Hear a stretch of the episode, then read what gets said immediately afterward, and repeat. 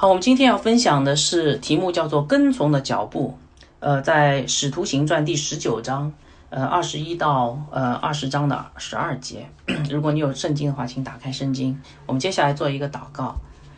阿爸父，孩子呃来到你面前，祈求你将呃接下来的时间分别为圣归给你。呃，我们要讲解《使徒行传》的经文，祈求你特别的保守看顾，让圣灵能够亲自的带领我们来学习这段经文的经义，让我们知道。呃，跟从是什么意思？让我们知道怎样去跟从，你会发生怎样的遭遇，以及有怎样的体会，让我们成为一个真正的跟从主耶稣基督的人。祷告奉主的名，阿门。好的，呃，我们前段时间呃讲了一篇讲章，呃，不知道大家还记得吗？啊，应该是上个月哈，就是讲到复活的主耶稣在加利利湖边问彼得三次：“你爱我吗？”啊，然后彼得怎么回答呢？他回答了三次：“主啊，你爱我啊，呃，我爱你，我爱你，主啊，我爱你。”于是主耶稣就三次告诉彼得说：“那好，那你爱我，你牧养我的羊啊。”呃，这个具体的内容，呃，如果大家想要回顾的话，可以听上一次的前呃上上次的那次讲到。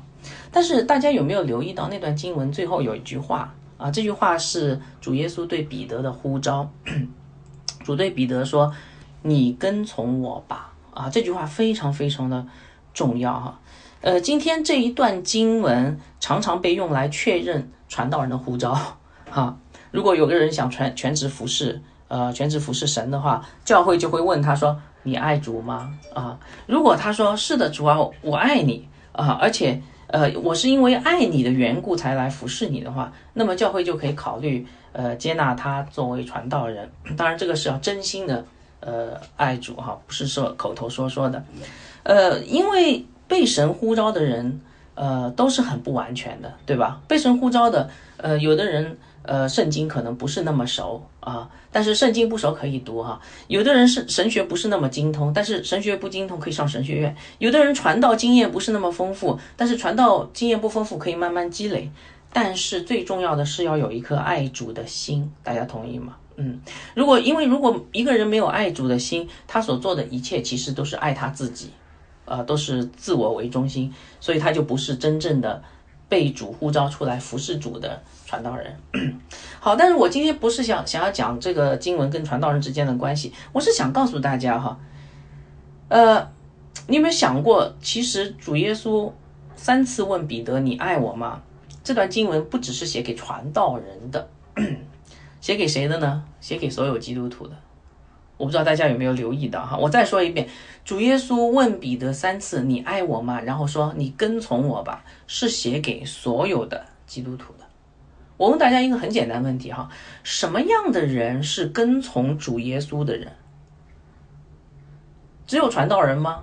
哦，当然不是啊，是所有基督徒，对不对？因为主耶稣曾经讲过一句非常重要的话，他说：“呃，人若要跟从我，就当舍己背起他的十字架跟从我，否则就不配做我的门徒。”主耶稣讲过这句话，所以你看哈，主耶稣把跟从和门徒两个概念是放在一起，跟从就是门徒，门徒就是跟从，所以今天所有的基督徒都要跟从主，都要被主三次问：“你爱我吗？”否则就不是基督徒了，大家明白吗？所以这段经文其实是写给所有的基督徒，不只是写给传道人的。好，那问题来了，哇，有人会想说，嗯，这个讲的有道理，可是我有一个问题啊，难道真的是这样吗？我我一开始信主的时候，总觉得这个做基督徒很简单嘛，也是教会里面有人也告诉我，做基督徒很简单。按照这段经文，好像不简单呐。好像每一个基督徒都好像要成为这个传道人，呃，这个全职传道人要求这么高吗？啊，是不是我们对跟从的呃这个概念、这个理解不一样呢？什么到底叫做跟从主呢？啊，如果跟从主，嗯，不是那么呃难的话，那我们可以接受；如果跟从主真的像传道人一样的话，那世界上岂不是所有人都是传道人的呢？啊，好，所以今天我们的整个的这个。呃，讲章其实就是围绕着这个主题来，呃，谈什么叫做真正的跟从啊。我盼望弟兄姐妹好好的听这篇讲章啊，这个讲章有点长，嗯，因为如果你不理解这个跟从这个含义，很有可能你枉费一生。你以为你得着了基督的信仰，但是你没有真正的跟从主的话，你可能枉费了一生呐，都没有最后得救啊！所以我盼望弟 弟兄姐妹好好的呃认真的听呃什么叫做跟从啊？今天这边讲章好，今天经文有点长哈，呃，所以我一边读经一边来讲解。那我先把这个呃今天讲到的中心思想给到大家好吗？啊。好，今天讲到中心思想是基督徒的一生就是跟从主的一生，啊，然后跟从主指的是什么呢？跟从主指的就是踏上宣教之路，背起十字架为主受苦。哈，好，我会分三部分来讲这段经文，呃，跟从主的含义，跟从主的遭遇，然后跟从主的体会。啊，经文是第十九章，呃，二十一节到二十章的，呃，十二节。好，我们首先来讲讲跟从主的含义。我们上次讲讲到了保罗的第二次宣教之旅结束，还记得吗？然后第三次宣教之旅开始，然后第二次和第三次之间其实就没有什么间隔，哈，间隔很短。那么第二次宣教之旅当中呢，保罗在哥林多停留了大概有一年半左右，结果他那个创建了哥林多教会。我们知道，从哥林多前后书就知道，哥林多教会不小的啊，对吧？蛮大的一个教会，哇，一年半结出一个果子啊！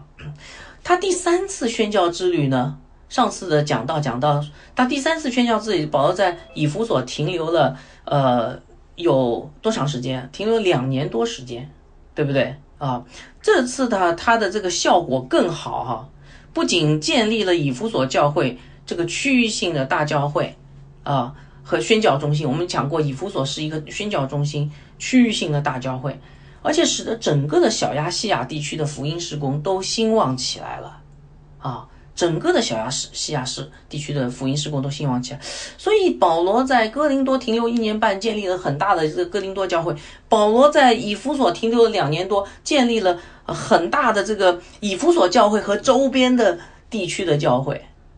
呃，你们知道，你们看过这个启示录的，你就知道，启示录里面有提到主耶稣写了。七封信给七个教会，对吧？这个七个教会啊，你仔细看那个地图，全部都是以弗所和它周边地区，都是保罗那时候建的哈。所以可见保罗，我问大家，保罗成功吗？保罗作为一个宣教士成不成功？很成功啊，对不对？真的是很成功。不信你去试一试。保罗非常的成功，他是个成功的宣教士，他按着圣灵的脚步去宣教，去建立教会，太成功了。好，请问成功的宣教师接下来干什么？成功以后干什么？然后成功以后干什么？退休。我告诉大家，你仔细看保罗的生命，他是永无止境的，他的宣教是没有止境的。保罗在有了哥林多和以弗所教会之后建立之后，保罗并没有满足，他要开始他的眼目要望向更远的地方去宣教，因为他的一生。就是宣教的一生，这就是我们今天要讲的主题哈。好，我们来看第十九章二十一节，这些事完了，保罗心里定义，经过马其顿、雅该亚，就往耶路撒冷去。又说，我到了那里以后，也必须往罗马去看看。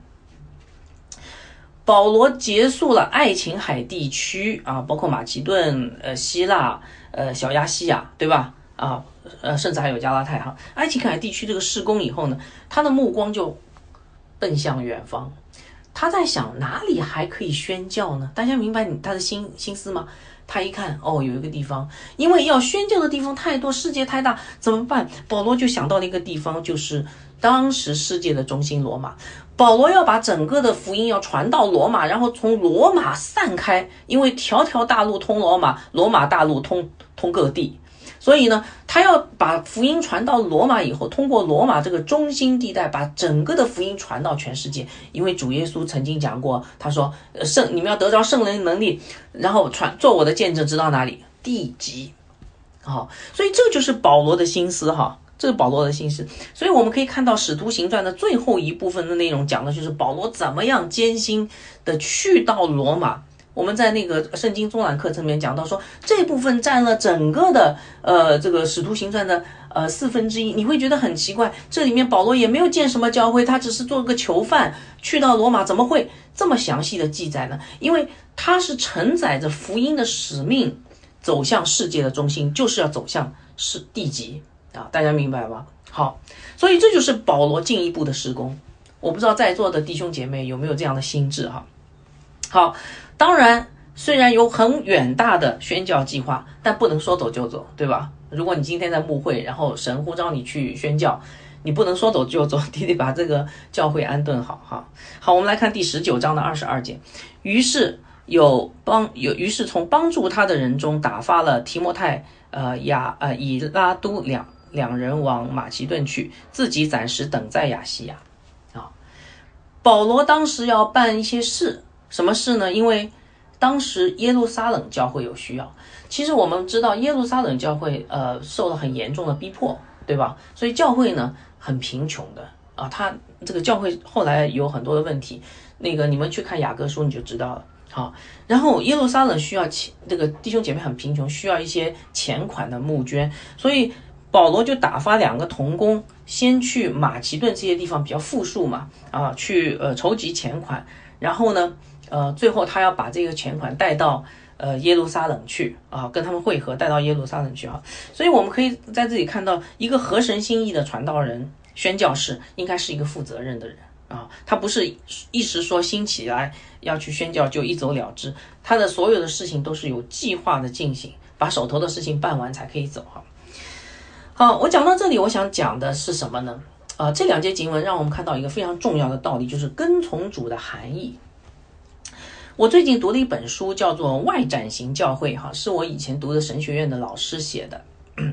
那么这本书呢，其实主要讲的就是反思这个，呃，美国的长老会已经失去了传福音的能力啊，我我我我那个成了一个内卷的。教会或者内卷的宗教俱乐部，就是，呃，神学很正统，非常好，但是呢，没有传福音的心智的话，其实就是一个内卷的高级的，呃，自以为呃非常呃正统的宗教俱乐部哈，呃，所以这个就是这个这本书主要的呃那个要批判的地方。那么我认为这本书对今天中国的大城市的基督徒来说也非常适合，为什么呢？因为呃，书里面讲到了一个非常重要的问题，是今天很多中国的基督徒忘记的啊。以前八十年代的时候还蛮提倡，但是今天其实，在城里里面的教会，很多人都忘记了哈。什么事情呢？就是叫教会的使命啊。教会的使命到底是什么？所以弟兄姐妹，教会使命是什么？知道吗？教会的使命是什么？有人说敬拜，有人说读经，有人说祷告。好，我告诉大家，教会的使命是传福音。马太福音二十八章十八到二十节，啊，基督徒的大使命，主耶稣进前来说：“天上地上地下所有的权柄都赐给我了，所以你们要去，啊，使万民做我的门徒，奉父子圣灵的名给他们施洗，凡我所教导的，呃，吩咐你们的都要教导他们遵行，我就常与你们同在，直到世界末了。”哈，大使命。所以教会的使命就两个字：宣教。但是。你看今天的教会啊，你看看我们的教会，你会发现其实我们没有什么使命感，对不对啊？我发现今天很多的教会，很多的基督徒已经忘记，原来教会是有个使命的啊。我们说人如果没有人生目标，这个人是怎样的？过得很迷茫。教会没有使命感会怎么样？也是一个迷茫的教会，是不是啊？是不是一个迷茫的教会？没有方向的教会，啊！我今天教会，你看，其实我看到很多教会都是这样，很内卷啊。内卷意思就是说，啊，我们团契一下啦，我们学习啦，啊，呃，当然学习是蛮好的哈。我们敬拜了，当然敬拜也是蛮好的，但是心里面好像没有那种使命感。按照这本书哈，叫做《外展型教会》这本书里面这个作者，他把这个称称之为什么呢？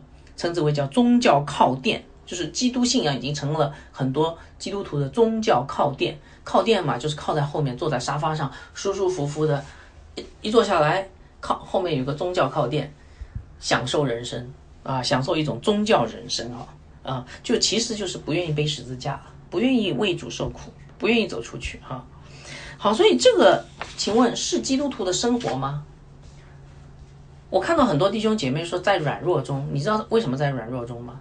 因为你们根本就没有活在基督神神的心意中。我再讲一遍，什么叫软弱中啊？因为你根本就没有活在神吩咐你的生活中，你的盼望、你的信心，你的盼望是错的，你的信心是没有的，你也从来没有活出真正的爱。然后你说主啊，好像我感受不到你，那是当然的。因为你根本就不是在过一个基督徒的生活。好，那么基督徒生活应该怎么样的呢？基督徒的生活应该是一个宣教人生。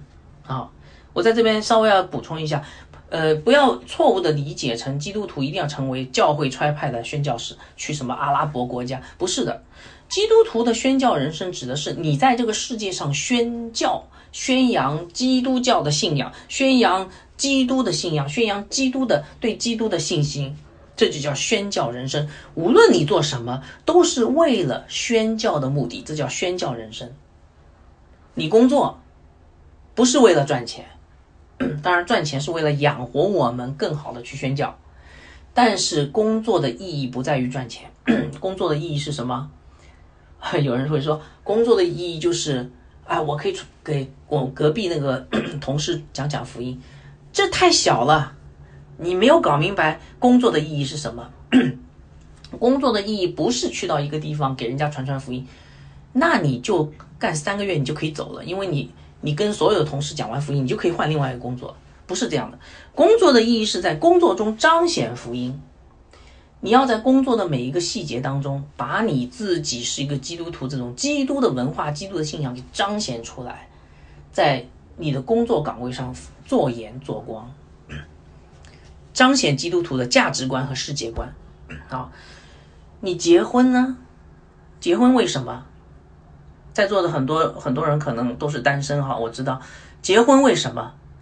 我告诉你，结婚基督徒的婚婚礼哈，基督徒婚礼，牧师会问你一句话：你们两个结婚，愿意为主彰显出基督与教会的关系吗？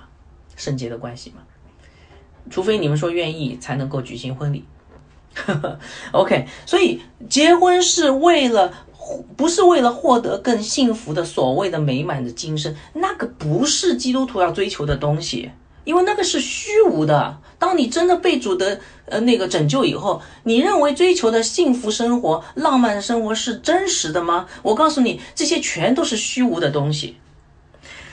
结婚的目的是为了彰显基督跟教会的圣洁的关系，否则就不是基督徒的婚姻。所以今天如果你已经结婚了，从来就不是因为这个原因而结婚的，你应该悔改。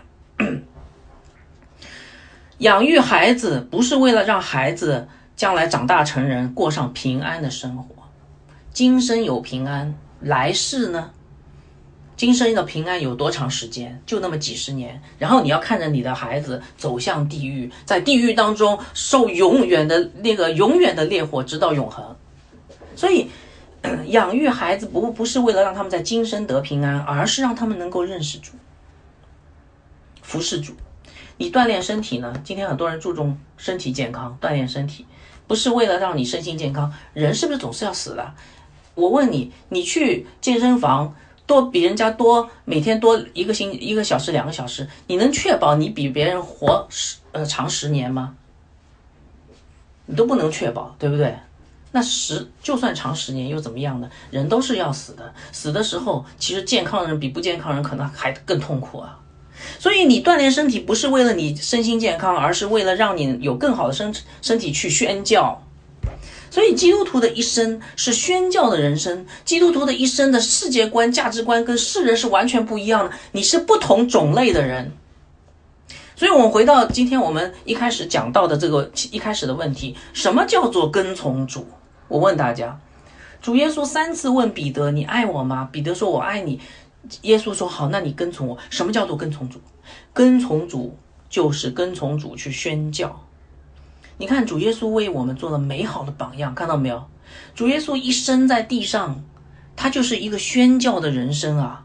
三年地上的施工非常的劳苦，走遍加利利，走遍加利利的每个角落，是吗？把天国的福音告诉那些神的子民，唤醒他们的灵魂。而且你会会发现，主耶稣的宣教的高潮是什么？是走向苦难的十字架。主耶稣升天以后，圣灵就住在使徒心里面，也让他们用同样的方法去生活。你们知道吗？我以前看过一本书叫《殉道史》哈，里面讲过那些使徒的将后来的人生的结局，他们都是殉道的，大部分都是殉道的。呃，翻开初代教会的历史，你会发现几乎每一个使徒。都是走向世界的每一个角落。我当时有点纳闷，我说十二个使徒聚集在耶路撒冷，后来好像也没有提到他们的名字哈。但是初代教会的记录是，他们都走出去了，有的走到小亚细亚，有的走到呃比推尼，有的走到像多马是走到了印度这么远的地方哈。今天如果你去印度，还有多马教，其实就是多马所所传的福音还留下了这个那个印记。所以啊，最后多马也是在印度殉道的。所以我们可以看到，使徒们所跟从的耶稣的教宗，他们的一生其实就是宣教人生。所以，什么叫做跟从主？跟从主就是跟从主去宣教。请问今天你有没有走出去宣教呢？或者你今天有没有带着宣教的心过你每一天的生活呢？你们还记得主耶稣在呼召四个门徒、四个渔夫的时候讲的话吗？啊，我给大家读一下，是马马太福音第四章十九节，耶稣对他们说：“来跟从我，我要叫你们得人如得鱼一样。”跟从主，主说来跟从我，然后呢，说什么？我要叫你们干嘛？不是叫你们每天上教会，不是叫你们每天听听讲道，不是叫你们每天查查圣经，不是叫你们每一天团气快乐爱宴一下，有没有爱宴无所谓了。干嘛这么注重爱宴？好，而是叫你去得人如得鱼，所以跟从就是宣教，是要叫你去宣教的，把基督的好消息带给别人。跟从主的一生就是宣教的一生。所以在这里，我想问一下，亲爱的弟兄姐妹，我真的想跟大家说啊，弟兄姐妹，不要被撒旦。在这个世界，在这个世代的轨迹迷惑了啊！因为很多基督徒认为，一进教会就认为，呃，世上不需要背十字架。今天好多这样的教会啊，引号教会，我都不觉得他们是真正的教会，门面很大，呃，招揽很多人，真的。但是呢，呃，给他们错误的基督教的信仰，然后把他们引向地狱，我看真的太太恐怖了。所以。嗯，不要上了魔鬼撒旦的轨迹，不要中了魔鬼撒旦轨迹，也不要受你身边那些假基督徒、那些宗教徒的影响啊啊！我们身边有好多假基督徒，他们的生活其实就是不宣教的生活，他们不去传福音，他们的过的日子也不是为了要服侍主的日子，他们整天谈谈一些世上的事情，吃吃喝喝啊，呃，那个呃，这个呃，怎么赚钱啊，怎么有更健康的。更更健康的肉体的健康的生活啊啊，怎么样到哪里去玩呢？就他们都是在讲这些东西，不要跟他们为伍，因为他们走向地狱啊。这个假宗教，呃呃，宗教徒、假基督徒，好，真正的基督的信仰和基督教的人生是一个宣教的人生，不要跟着其他人舒舒服服的，呃，靠在宗教的靠垫上过着一种所谓的聚会的生活。所以我请大家好好的反思。你有没有走上主耶稣呼召你的宣教人生路呢？或者你可以这样想：传福音的心是不是在你当中是占据中心思想的？你的心的中，你心里的中心到底是在哪里？是在主的国度呢，还是在你自己或你的家庭或你的事业？你所做的每一件事，是不是为了？主耶稣基督的国度呢？好，呃，其实这个问题很很重要，因为如果你不不能认同这种宣教人生路就是基督徒的一生的话，圣经跟你讲的东西就跟你跟你根本没关系，明白吧？而且我们接下来讲的你也可以不用听，你先马上可以把这个按键按掉，你可以出去玩去了。我们接下来要讲的就是跟从主的人。真正跟从主的人，有一生宣教的人，他所经历的是什么？他所体会的是什么？所以我盼望弟兄姐妹能够明白，真正的基督徒的生命。我自己想了一遍，在我预备讲章时候，我想了一遍，我所认识的弟兄姐妹当中有多少人走上这条宣教道路的？我告诉你，百分比很少。我很怀疑剩下的人将来会踏上地狱的道路。所以我在这边请大家好好的去思想，你的人生道路是不是一条基督徒的人生道路？你来领圣餐。你来参加聚会，不代表你是基督徒，不代表你将来是得救的。因为主曾经讲过，说将来有许多人说：“主啊，主啊，我不是奉你的名传道吗？奉你的名赶鬼吗？”主说：“对不起，我不认识你。”所以我要趁这个机会尽我的职责，告诉大家：既然我站在这个讲台上，我要告诉清楚大家，你今天如果不是你的中心，你的人生的目标中心，如果不是为了主的国度，你可能还没有真正的得救。接下来我要跟大家讲的，如果你感兴趣的话，可以继续听下去哈。就是跟从主的人会有怎样的遭遇和体会？好，那么跟从主的人是有怎样的遭遇呢？啊，一句话，被人无缘无故的恨。我们来看这个，呃，这段经文里面，保罗是怎么样被人无缘无故的恨的哈？保罗在以弗所遭遇了一场骚乱啊。这个起因是这样的，我来给大家读一下啊。呃，你有经文可以跟着一起看，十九章二十三到二十七节。那时，因为这道起的扰乱不小，有一个银匠名叫迪米丢，是制造雅迪米神神银龛的，他使这这样的艺术呃这样的手艺生意发达。他聚集他的他们和同行的工人说。众位，你们知道吗？我们是依靠这个生意发财的。这个保罗不但在以弗所，也在几乎整个亚细亚全地引诱迷惑许许多人，说人手所造的不是神。这是你们所听见、所看见的。这样不独我们这个事业被藐视，就是大大女神雅迪米的庙也被人轻忽，连亚细亚全地和普天下所敬拜的大女神之威荣也要消灭了。保罗讲什么？呃，那个他在讲什么？这个事情是怎么回事啊？保罗在以弗所传道工作太有效了，影响力太大，以至于很多崇拜雅迪米女神的人转去崇拜基督去了，是吧？好，这样一来，当地的宗教业者就麻烦了，他们遭受了经济沉重的经济打击，因为神龛都没有人买了嘛，对吧？啊，你今天去教会也不需要带一个神龛去啊，除非你是天主教徒。好，这就是好像今天在佛教盛行的地方开了一个教会，寺庙边上有一个教会，大家不去寺庙都去教会，结果呢，寺庙里面烧香的人少了，做纸钱的人发愁了，纸钱卖不出去；做香的人发愁，香卖不出去了；开光的人发愁，开不了光了，是吧？好，于是 这个迪米丢呢，就是一个这种宗教从业者，他就纠结了。纠集了整个的这个呃 同行上街游行去了，抗议基督教哈。好，迪米丢迪米丢的理由是什么呢？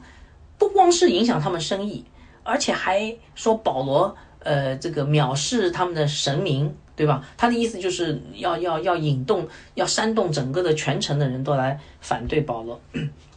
好，那迪米丢有没有成功煽动群众呢？有的，因为以弗所人实在太疯狂了，宗教狂热哈。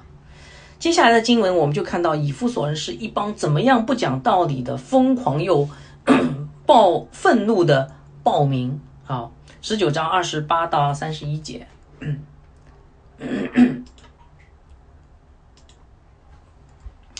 十九章二十八到三十一节，众人听见就愤怒，怒气填胸，喊着说：“大哉！以弗所以弗所人的雅迪米啊！”满城都轰动起来。众人拿住与保罗同行的马其顿人该犹和亚里达古，齐心拥进戏园里去。保罗想要进去到百姓那里，门徒却不许他去。还是亚西亚几位首领是保罗的朋友，打发人来劝他不要冒险到戏院里去了。以弗所人被迪米丢煽动，就马上成了愤怒的暴民。每个人都喊着“大哉以弗所人的雅迪米啊”，啊，这是他们宗教集会喊的这个宗教口号，对吧？啊，就好像文革的时候，毛主席万岁，毛主席万岁啊！报名想要抓保罗，但是没有抓到保罗，他们就把保罗的两个童工，呃，抓到了戏院啊。这个戏院就是呃以弗所很有名的大剧场啊。这个以弗所的大剧场很有名，考古挖出来发现，哇，这个大剧场直径大概五百尺。啊，一百多米，比那个足球场还要大一点，可以容纳两万五千名观众。所以这个时候呢，保罗听到他的童工被抓，心里很着急，要去救他们。然后当地的基督徒首领说：“ 千万别去！”哇，那个他们比较知道当地人有多疯狂哈。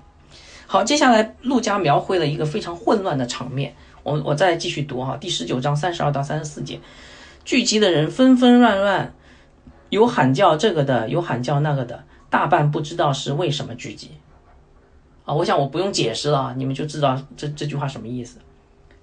有人把亚历山大从众人中带出来，犹太人推他往前，亚历山大就摆手向百姓分数，只因他们认出他是犹太人，就大家同声喊着说：“大灾以弗所人的亚底米啊！”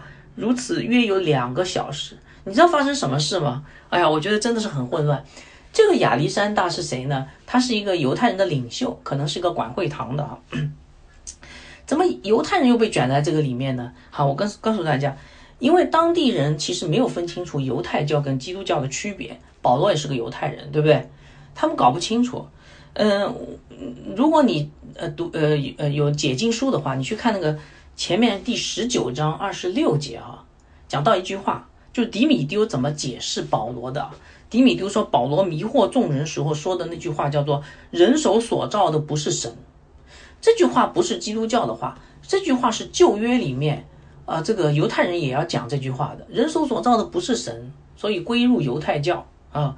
所以这样一来呢，基这个当地人其实是搞不清犹太教、基督教的，反正都是你们这帮犹太人搞的，害得我们这个雅迪米神都没有人敬拜了，对吧？哦，犹太人一看急了。”赶紧，我们推选我们亚历山大出来，赶紧来澄清一下啊！不要把这个保罗这个基督教归在我们犹太人头上啊啊！但是呢，当地人一看犹太人反犹情绪高涨，对不对？反反对犹太人情绪高涨，因为犹太人呢，他只信奉一个神，其他的宗教都可以信奉很多神，所以格格不入。所以他们一看到犹太人来了，喊了两个小时，大灾以弗所人的雅迪米，大灾以弗所人的雅迪米。啊，这个结果，这个亚历山大一句话都没说啊，没说上。好，所以你看哈，这个整个的场面是极其混乱，是吧？骚乱啊。那最后怎么解决的呢？后来是当地的官员出来安抚群众，然后再解决。十九章三十五到四十一节，那城里的书记，呃，安抚了众人，就说以弗所人呢，呃，谁不知道以弗所人的城是看守啊大雅底米的庙和从宙斯那里落下来的像。啊，他的意思就是说啊，你们知道吗？我们这个城历史悠久啊，那个呃有很多年历史，而且是得到神明保佑的啊，我们是有印证的，我们跟其他城市不一样啊，我们是这个神明所住的地方，对吧？好，继续看哈，这是既是博不倒的，你们就当安静，不可造次，就是不要担心啊，这个小小的基督教怎么能够搅乱天下呢？你们把这些人带来，他们并没有偷窃庙中的物，也没有谤读我们的女神啊。若是呃，迪米丢和他的同行有控告人的事，自有发放告的时间，也有方伯可以彼此对告。你们若问别的事，就可以照常照常例聚集断定。就是我们有听证会的，你们可以那个时候来，你们不要自己搞群众运动啊。社会稳定很重要。所以，呃，那个你们不要被迪米丢煽动了。迪米丢是跟他们有仇啊，因为他的那个家里面的经济受到了影响。你们又跟保罗没什么仇，对不对？好，呃，然后，呃，接下来他说，今日的搅乱本来是无缘无故的，我们难免被查问的。哎，罗马这个以弗所城当时还是蛮自由的，如果罗马人来查问了，然后呃来干涉了驻军了，这个时候我们可能会失去自由。好，论到这样聚聚众聚众，我们也说不出个所以然，所以说了这话，便叫众人散去。好，所以最后是这个官员出来安抚大家，然后让大家散掉。所以你们可以看到这个整个的啊，其实这个书记对吧？这个书记其实是呃在以弗所是一个主要的官员哈啊，这个城市的书记啊，然后呃他其实也没说什么新鲜的东西，他他就是安抚了一下以弗所人，他们就散了。所以你可以看到以弗所人的宗教狂热有多厉害嘛？啊，非常的狂热。那么以弗所骚乱这个事件告诉我们什么呢？啊，这个跟跟从主有什么关系？我们今天讲的主题是跟从主，对吧？这个跟跟从主有什么关系啊？哦，其实很有关系。跟从主的人会遭遇无缘无故的逼迫，你知道为什么吗？因为光明和黑暗是不能共存的。当保罗传讲的福音把那些基督的把基督的光明带给黑暗中的以弗所人的时候，当以弗所人离弃黑暗奔向光明的时候，那黑暗的势力就一定会起来反抗。保罗其实没有要刻意要得罪他们，是因为他们自己所行的事是黑暗的，所以他们就要起来抵挡光明的使者。怎么抵挡呢？黑暗的方法，诋毁。污蔑、说谎、挟制百姓、煽动百姓，是吧？是为了他们个人的利益，阻挠人进入光明。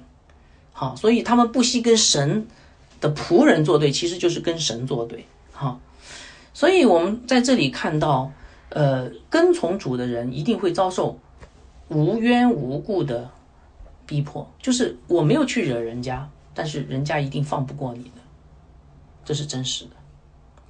主耶稣曾经告诫过门徒说：“啊，约翰福音第十五章二十二到二十五节，我给大家读一下哈。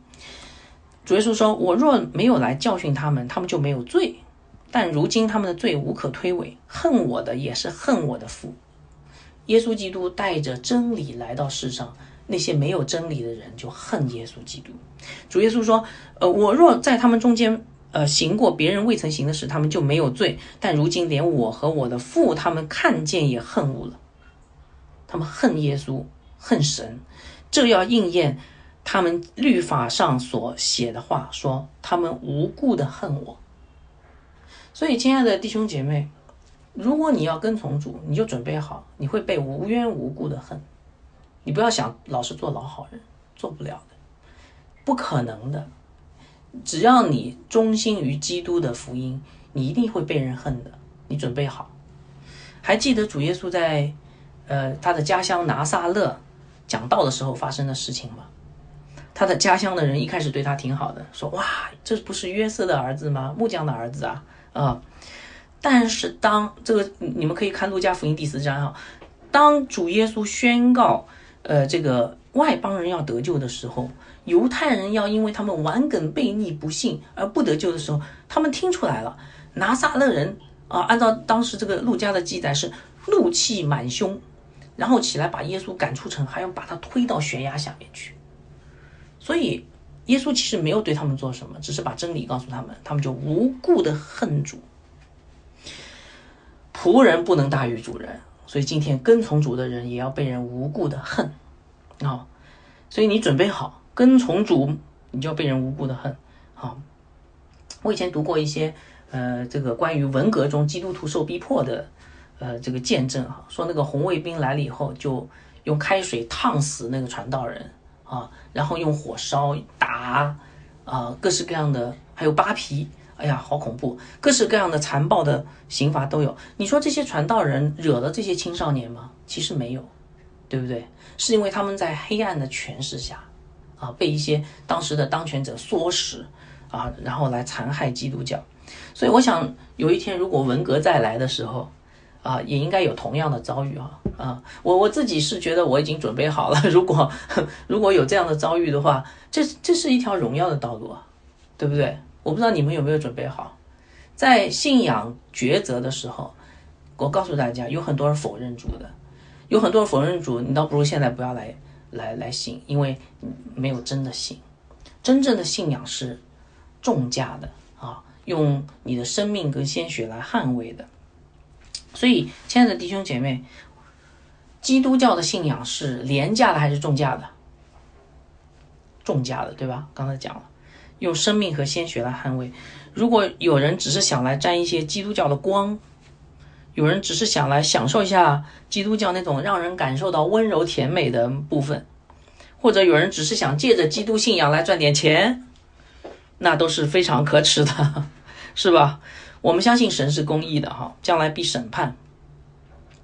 基督信仰是重价的，因为将来神要给神的子民的恩典是重价的。明白吗？基督教重价的原因，是因为将来我们得到的恩典是重价的。将来在天上啊，真的是非常荣美的那些东西都会给到我们，我们会跟主耶稣一起做王，直到永远。所以今生至赞至心的苦楚是值得的啊！所以我盼望弟兄姐妹不要被今生迷惑了啊，要为准备好为信仰撇下一切啊，这是唯一的信主的道路。唯一的新主的道路。好，最后我们来谈谈跟从主的体会啊。所以跟从主的遭遇就是无故被人恨，甚至要付出生命的代价。跟从跟从主的体会是什么呢？呃，按照接下来的这个经文二十章一到十二节，我总结了四个体会。第一个体会就是劳累，跟从主是一个怎么样的道路？宣教的人生路，会遭遇无缘无故的恨。那平时呢？劳累。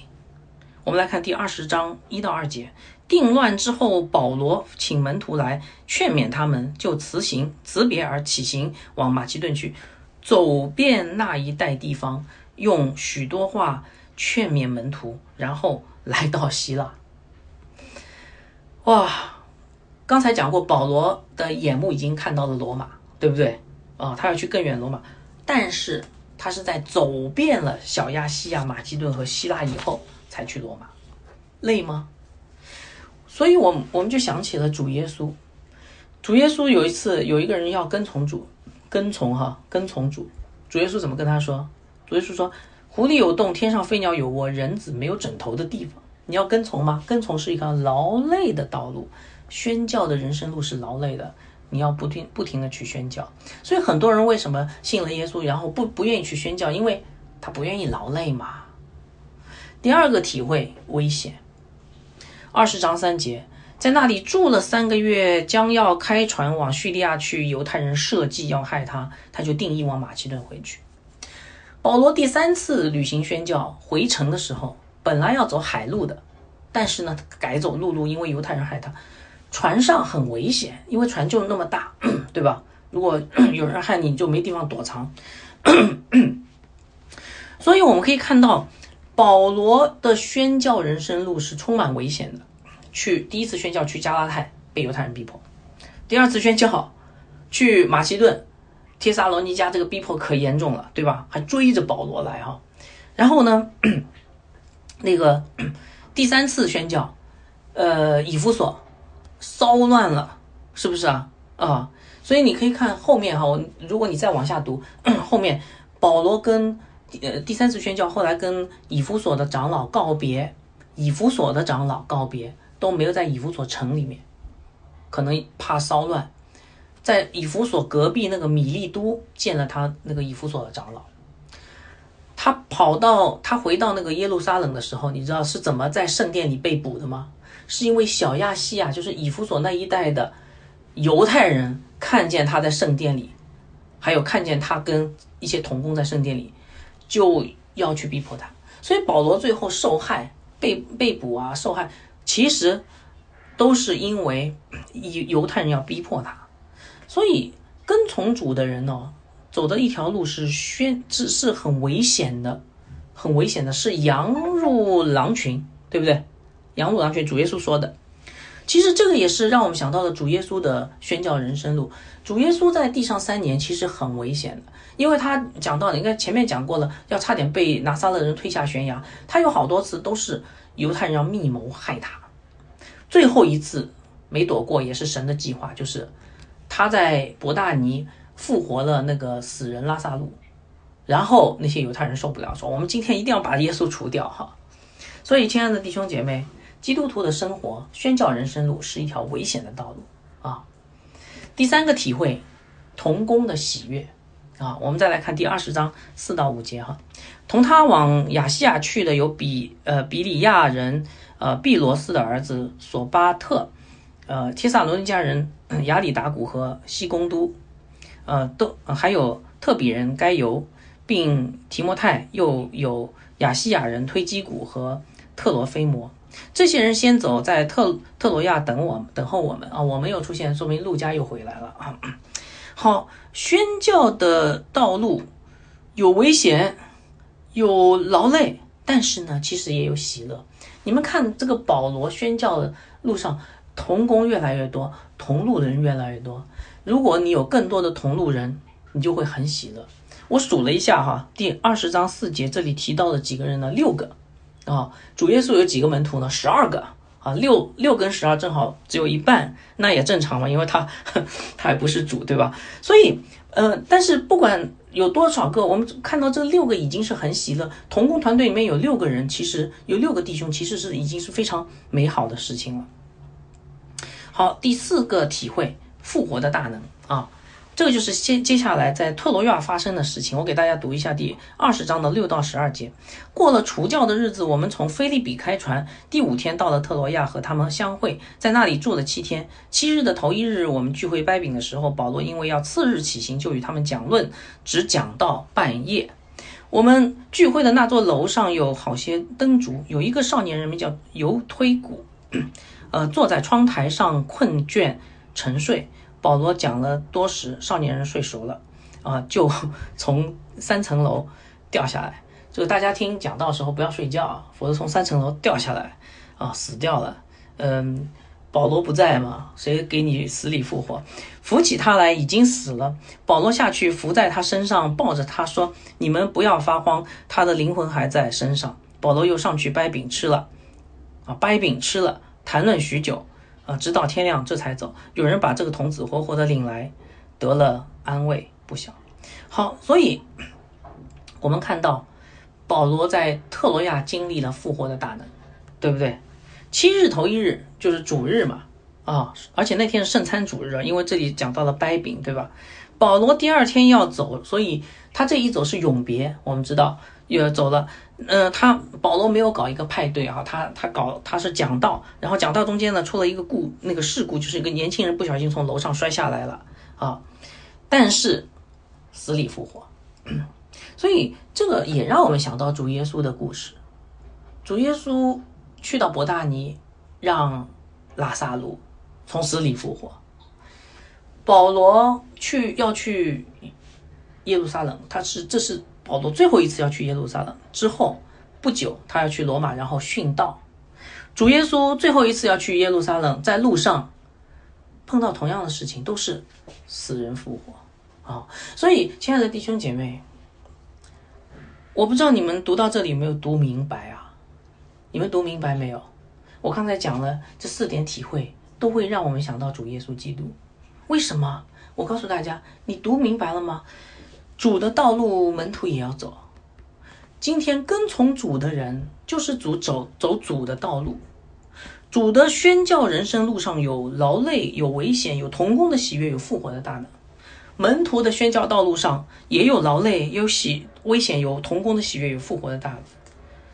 所以，跟从主的道路，就是一条和主走主同样的走向。各个他十字架的道路，大家同意吗？跟从主的道路，我再讲一遍，其实就是背起十字架为主受苦的宣教路。我讲到这儿，我不知道你们有没有想到两个人，一个彼得，一个保罗。啊，你现在明白为什么彼得和保罗的人生道路是那样的吗？啊，你看，主是主的一生是怎么样的？主耶稣走遍加利利。传福音给所有，把天国的福音传给神的子民，走遍加利利，然后他背起十字架走向哥哥他殉道。你看保罗是不是一样？三次宣教，走遍加加拉太，走遍小亚细亚、马其顿、希腊、爱琴海沿岸，全走遍了。然后他要去罗马，然后要用殉道的方式结束他的一生。彼得呢？主耶稣曾经讲过，那个我们在讲道的一开始有讲过，主耶稣预言彼得你跟从我吧。然后主耶稣说，你年少的时候要随意往来，彼得。怎么彼得年少随意往来？因为彼得一直在宣教嘛，对不对？彼得一开始五旬节的时候，他建立耶路撒冷的呃那个教会，他他是耶路撒冷教会的元老。但是到了使徒行传第十二章，他受逼迫以后，他就离开耶路撒冷，后来就没有记载了，对不对？初代教会记载他后来去了罗马，在罗马呃建立教会，马可是他的呃这个书记官，所以马可福音其实是彼得的话，彼得的见证，在罗马他也是在罗马呃那个被倒钉十字架的。但是你仔细去读彼得前书，你会发现彼得前书是写给小亚细亚的加拉太这一带的地区的。就今天土耳其这一带地区的基督徒的，所以你看彼得的脚中，耶路撒冷、罗马和小亚细亚，看到没有？所以彼得也是走遍了，呃，这这片地方，然后去宣教，然后呢，最后呢，背起十字架走向哥哥他，被倒钉十字架殉道。所以我们得出一个结论：基督徒的一生就是。背起十字架为主受苦的宣教人生路，啊，很有可能是以殉道结束的，但是多美好啊！你们有没有发现多荣耀啊？啊，难道不令人向往吗？弟兄姐妹，你们不向往吗？所以，呃，你现在讲完这篇讲道，你现在知道什么叫做基督徒的一生了吧？啊，我盼望你们真的能够明白这一点哈。呃，那有人会呃挑战我，然后说：“哎呀，这个讲道太重了啊，呃，我好像跟从不了主啊。”啊，好，呃，如果今天有人问你，你跟从了主吗？啊，呃，我想可能很多人都回答说没有，主啊，对不起，没有。但是我想跟你说，今天的问题不是这个，今天问题是。请听清楚啊，今天问题是你愿意跟从主吗？你愿不愿意跟从主啊？如果你说我不愿意，那你就真的有问题了。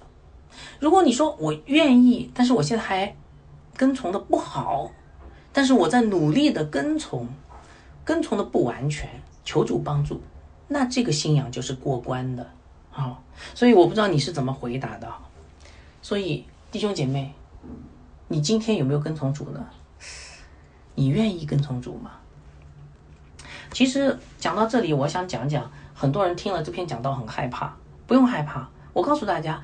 基督徒的宣教人生路是一个极大的恩典和祝福。你说不会吧？前面说的劳累也艰难、艰辛，然后受逼迫，呃，无缘无故的被人恨，怎么还会是恩典和祝福呢？哈，你请听我解释一下哈。我我指的这个祝福，不是说今天你跟从了主，主会给你稳定的工作、非常好的收入、美满的婚姻、幸福的家庭、健康的身体，这些都不是基督徒要求的东西，因为这是自赞自。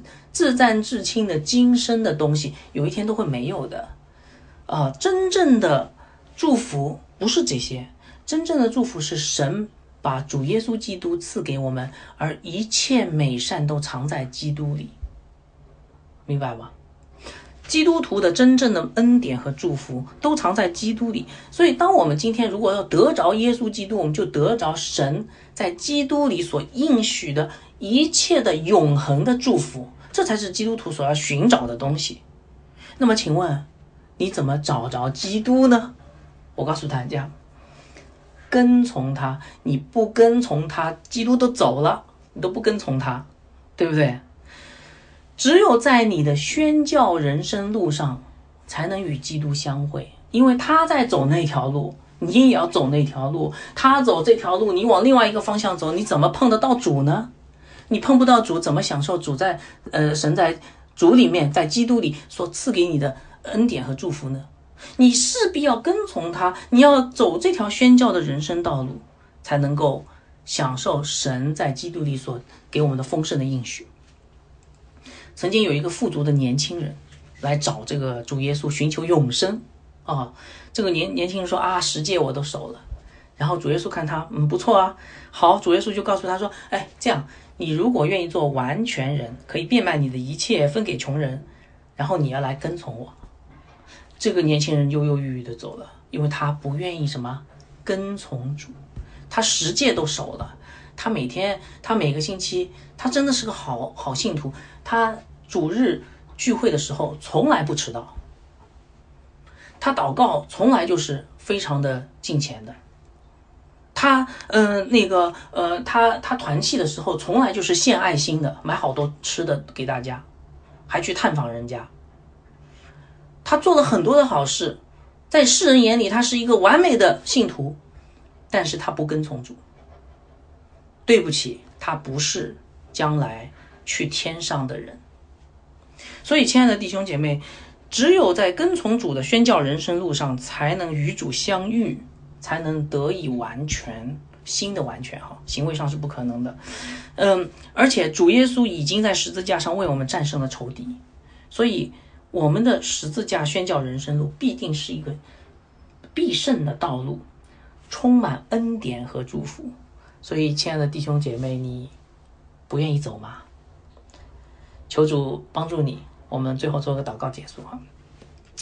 好，阿爸父啊，我们感谢赞美你，我们谢谢你，让这段经文让我们看见，呃，什么叫做真正的跟从。